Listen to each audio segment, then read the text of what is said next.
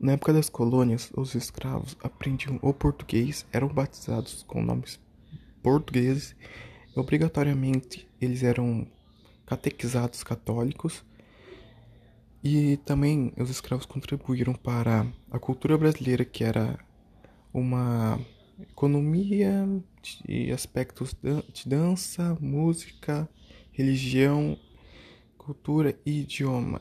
No caso, ele também estava bastante influência no nosso país, em certos estados, como na Bahia, Maranhão, Alagoas, Minas Gerais, Rio de Janeiro, São Paulo, Rio Grande do Sul. É, em todos, quase.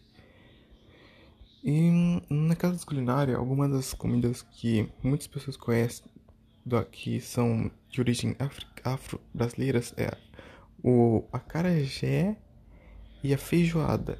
E no aspecto de cultura tipo que envolve dança, luta, música, eles trouxeram o berimbau, a capoeira que é a arte marcial afro-brasileira. E também os africanos tinham na sua cultura algumas, alguns tipos de máscaras que eram bem coloridas e se eu não me engano era para espantar uma ou alguma coisa assim.